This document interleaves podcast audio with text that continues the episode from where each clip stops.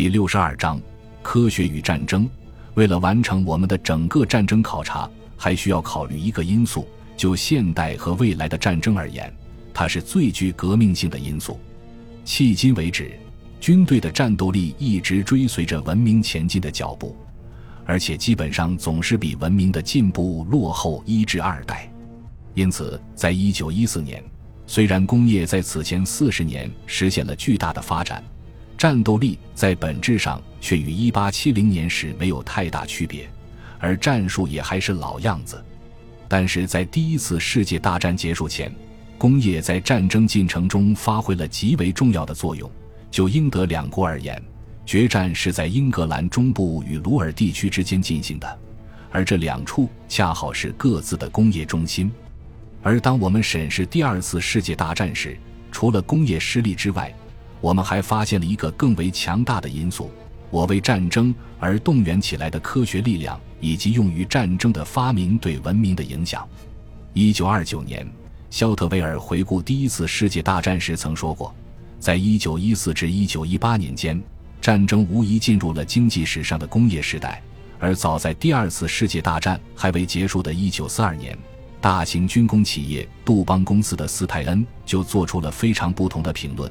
他认为，战争把在没有必要刺激的情况下，可能要花半个世纪才能实现的科学研发压缩到了几个月的时间里。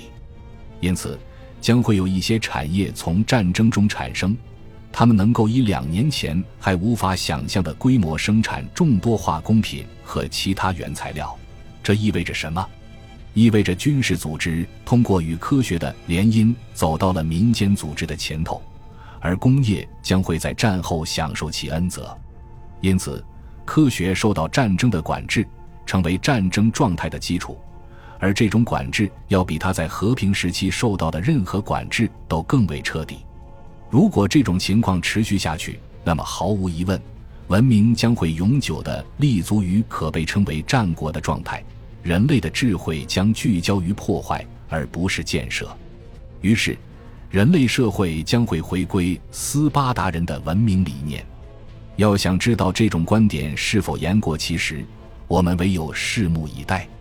不过很显然，现今或以后的任何作战部队少了科学家都无法维持杀人效率。事实上，正如在第一次世界大战中工业家比将军重要，第二次世界大战中，科学家也比将军重要。而且，继科学家之后还有技术员，而士兵仅仅是产品的推销员。到战争将要结束时，技术已经变得和战术一样重要，实验室和训练场一样不可或缺。而最后原子弹的来临，将科学家提升到了只有叙拉古围城战中的阿基米德可以比拟的地位。波利比乌斯曾这样形容这位科学家：在某些情况下。一个天才比无数人都更为有用，但是，也许有人会说，正因为如此，所以情况才有改善的可能。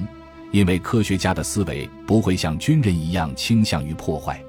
坦白地说，我们看不到这种希望，因为在我们生活的物质至上的时代，随着科学的发展，文化和道德却出现了滑坡。到了如今，即使在和平时代。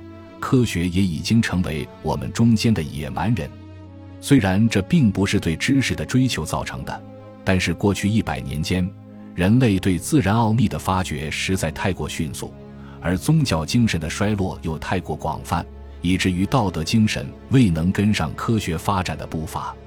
科学发现和发明在更为文明的时代曾极大的造福于人类，但是如果散布到野蛮人手中，那么自然会被他们以野蛮的方式利用，这就解释了为什么在最近四五十年中，有那么多的发明是在制造破坏的刺激下诞生的。如今的原子弹使人类得到了一种破坏力超强的武器，只要人类仍然不改野蛮本性，就难免会滥用它。经历了一场大战，世界政治局势却比原子弹出现之前更为动荡。在以往具有理智的政治目的的战争中，一旦战争结束，至少会形成表面的政治稳定。交战国会削减军备，重新关注他们在和平时期的重要事宜。如今，我们却看到了相反的情况：各国比以往任何时候都更关心下一场战争的准备。英国已经把征兵制作为和平时代的制度，而苏联庞大军队仍然保持着枕戈待旦的状态。更危险的是，在这两个国家和其他一些国家，成百上千的科学家正在忙于尝试发现威力更大的武器，用以大批量的毁灭人类。尽管摧毁广岛的炸弹的爆炸威力已经相当于两万吨体 （Nt），但科学家们还在寻找提高其破坏力的方法。前美国助理陆军部长约翰·麦克罗伊先生在论及这个问题时声称：“毋庸置疑，在今后十年内，按保守估计，可以制造出威力相当于十万到二十五万吨 T，nT 的炸弹。”而如果我们转到元素周期表的另一端，利用氢元素来产生能量，将可以制造出威力相当于长期原子弹一千倍左右的炸弹。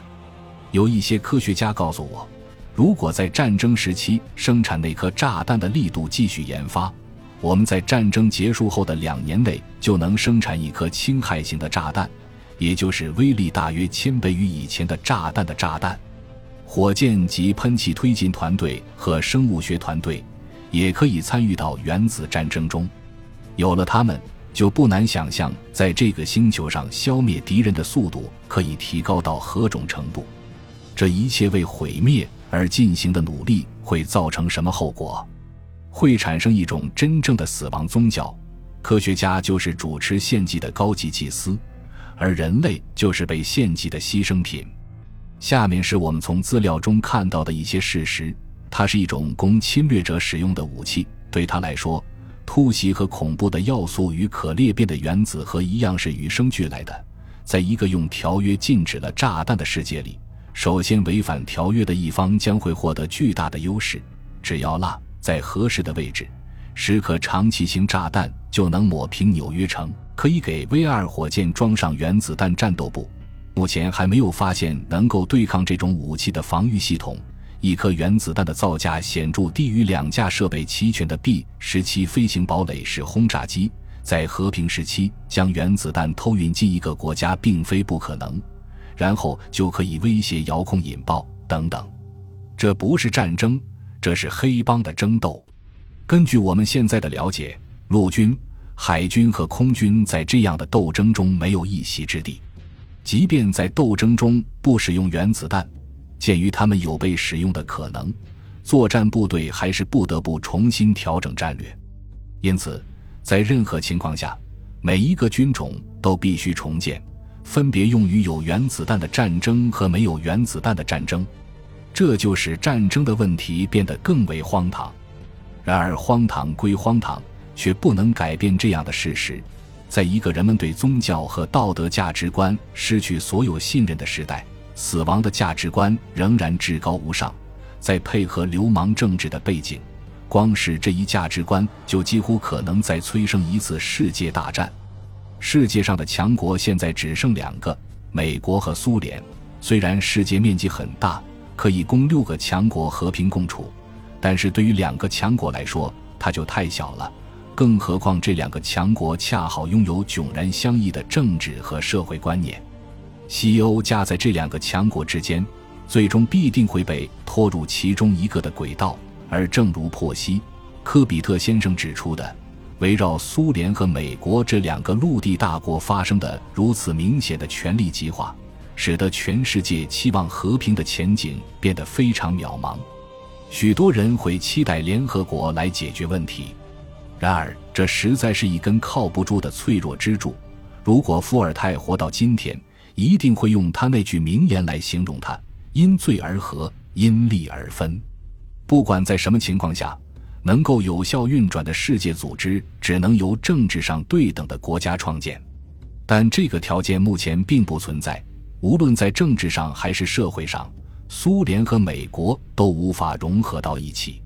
即便有这个可能。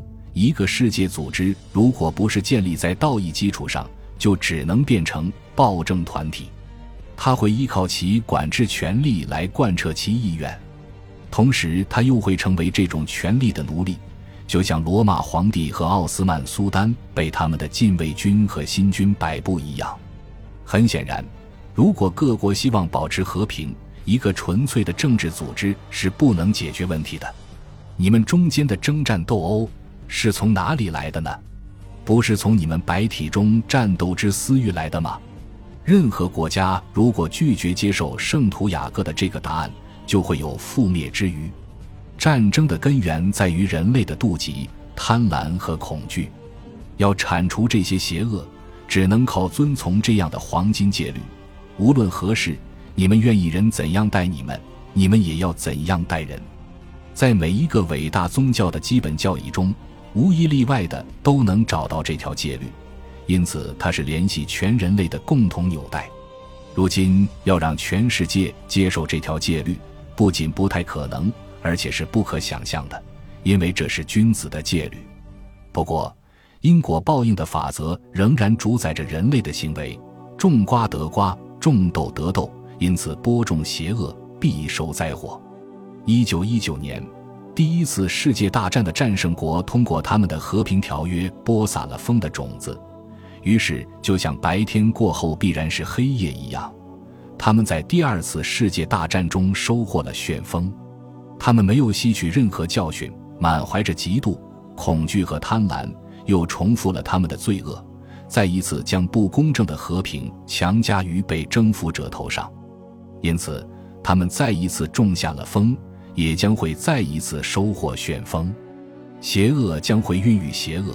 如果你像参孙一样盲目，那么当你推倒敌人大殿的立柱时，废墟就会砸到你头上。感谢您的收听，本集已经播讲完毕。喜欢请订阅专辑，关注主播主页，更多精彩内容等着你。